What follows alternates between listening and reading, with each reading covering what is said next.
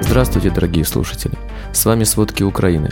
Сегодня 25 августа 2022 год и 183 день полномасштабной войны России с Украиной.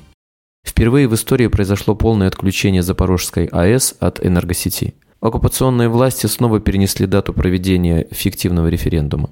Во временно оккупированном Крыму на фоне взрывов на полуострове местные оккупационные власти продлили высокий уровень террористической опасности. Российская армия продолжает наносить удары по областям Украины, есть жертвы среди мирного населения.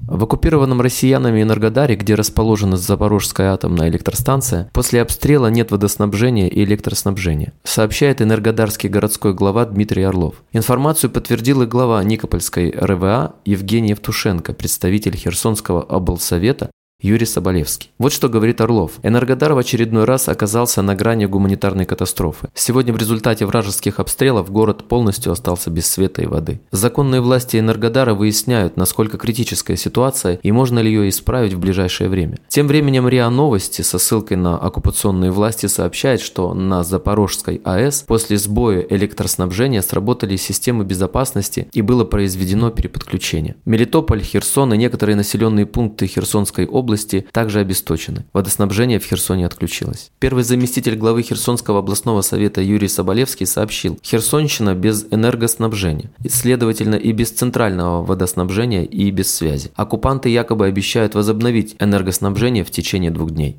В оккупированных районах Херсонской области местные жители препятствуют подготовке российских властей к постановочному референдуму о присоединении краев. Об этом сообщает оперативное командование «Юг». По их информации, оккупационные силы не достигли успеха даже в Генически, который стал экспериментальной площадкой для всех их планов. 17 августа первый заместитель председателя Херсонского областного совета Юрий Соболевский заявил, что оккупационные власти снова перенесли дату проведения эффективного референдума в Херсонской области. В конце июня Центр национального сопротивления, созданный силами спецоперации ВСУ, сообщил, что российские оккупанты планируют провести псевдореферендумы о создании республик на временно захваченных территориях в Херсонской и Запорожской областях 11 сентября. Глава Киевской областной военной администрации Алексей Кулеба сообщил, что вчера в Киевской области зафиксировали два прилета. Жертв и раненых среди гражданских на утро нет. Об обстреле Кривого Рога заявил глава военной администрации Александр Вилкул. По его словам, российские войска совершили атаку кассетными боеприпасами. В городе работают все экстренные службы. Жители Кривого Рога призвали быть осторожными и смотреть под ноги, так как на земле могут быть не разорвавшиеся боеприпасы. Достаточно частое явление, когда дети, воспринимая боеприпас за игрушку, подрываются на нем.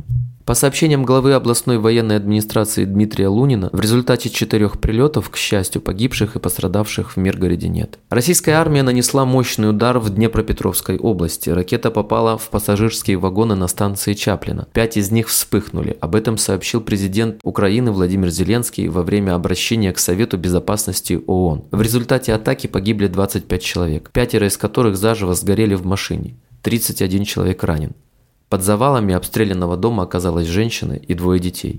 Местные жители спасли женщину и 13-летнего подростка. Мальчика 11 лет спасатели доставили уже мертвым, а 6-летний ребенок погиб в автомобиле во время пожара на железнодорожной станции. Тем временем Министерство обороны России заявило, что в результате прямого попадания ракеты «Искандер» по воинскому эшелону на железнодорожной станции Чаплина в Днепропетровской области уничтожено свыше 200 военнослужащих резерва ВСУ и 10 единиц военной техники, следовавших в зону боевых действий на Донбассе. За вчерашние сутки, в День независимости Украины, по всей стране прозвучало 189 воздушных тревог. Это рекорд с начала полномасштабной войны. Предыдущий рекорд был установлен 23 апреля за день до Пасхи. Тогда прозвучало 109 тревог. На южно-букском направлении российские войска обстреляли украинские позиции и гражданскую инфраструктуру линии боевого столкновения. Корабельная группировка РФ продолжает выполнять задачи блокирования гражданского судоходства и поражения объектов в глубине территории Украины. На прифронтовой Северск в Донецкой области оккупационные силы сбросили около 200 снарядов. Об этом сообщили в Министерстве внутренних дел Украины. Полицейские каждый день пытаются эвакуировать жителей Северска, хотя подвергаются опасности. Жителей города, согласившихся на эвакуацию, доставляют в Днепр и Ивано-Франковскую область. В северской общине сейчас остаются около 2000 украинцев, хотя до начала боевых действий только в Северске жили около 11 тысяч человек. Войска РФ вторые сутки блокируют квартал со зданием филармонии во временно оккупированном Мариуполе, где угрожали провести постановочный суд над бойцами полка Азов. Об этом сообщил советник мэра города Петр Андрющенко. Он отметил, что вчера утром к зданию филармонии подъехали три автобуса в сопровождении пяти КАМАЗов с военными. В то же время, по его словам, прокремлевские телеграм-каналы сообщили о минировании филармонии. По словам Андрющенко, это похоже на подготовку информационного пространства к очередной провокации россиян с участием наших защитников. Дата начала судилища остается неизвестной, но советник мэра Мариуполя предположил, что счет может идти, если не на часы, то на дни.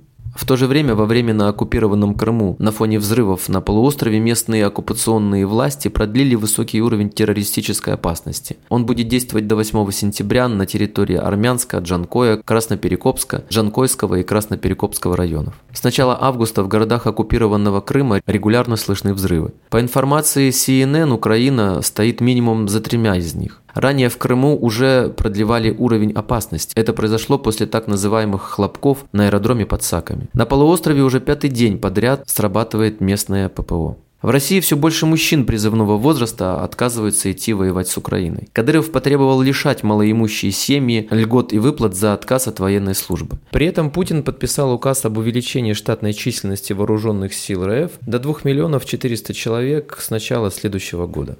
Россия продолжает страдать из-за санкций Евросоюза. В крупнейшем угольном бассейне останавливают добычу, что ставит на грань коллапса экономику Кемеровской области, главного в России центра добычи угля.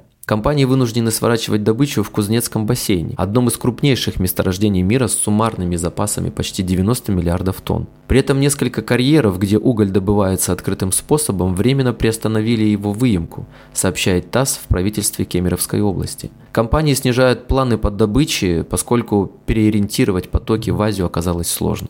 Премьер-министр Эстонии Кая Калас заявила, что российские туристы представляют угрозу для безопасности ее страны, поскольку всех проверить просто невозможно. 23 августа власти Эстонии призвали своих граждан избегать любых поездок в Россию, в частности из-за значительного увеличения в последние дни агрессивной риторики Кремля по отношению к Таллину. Кроме того, ранее в связи с полномасштабным вторжением РФ в Украину сразу несколько стран ЕС, в частности Эстония, Латвия и Финляндия, стали инициаторами запрета на выдачу шенгенских виз россиянам. Спасибо, это были все основные новости о войне России с Украиной к середине 25 августа. Помните, правда существует, а мы стараемся сделать ее доступной. Если вам нравится то, что мы делаем, пожалуйста, поделитесь этим подкастом с друзьями в России. Это очень важно для нас и для распространения правдивой информации. До встречи.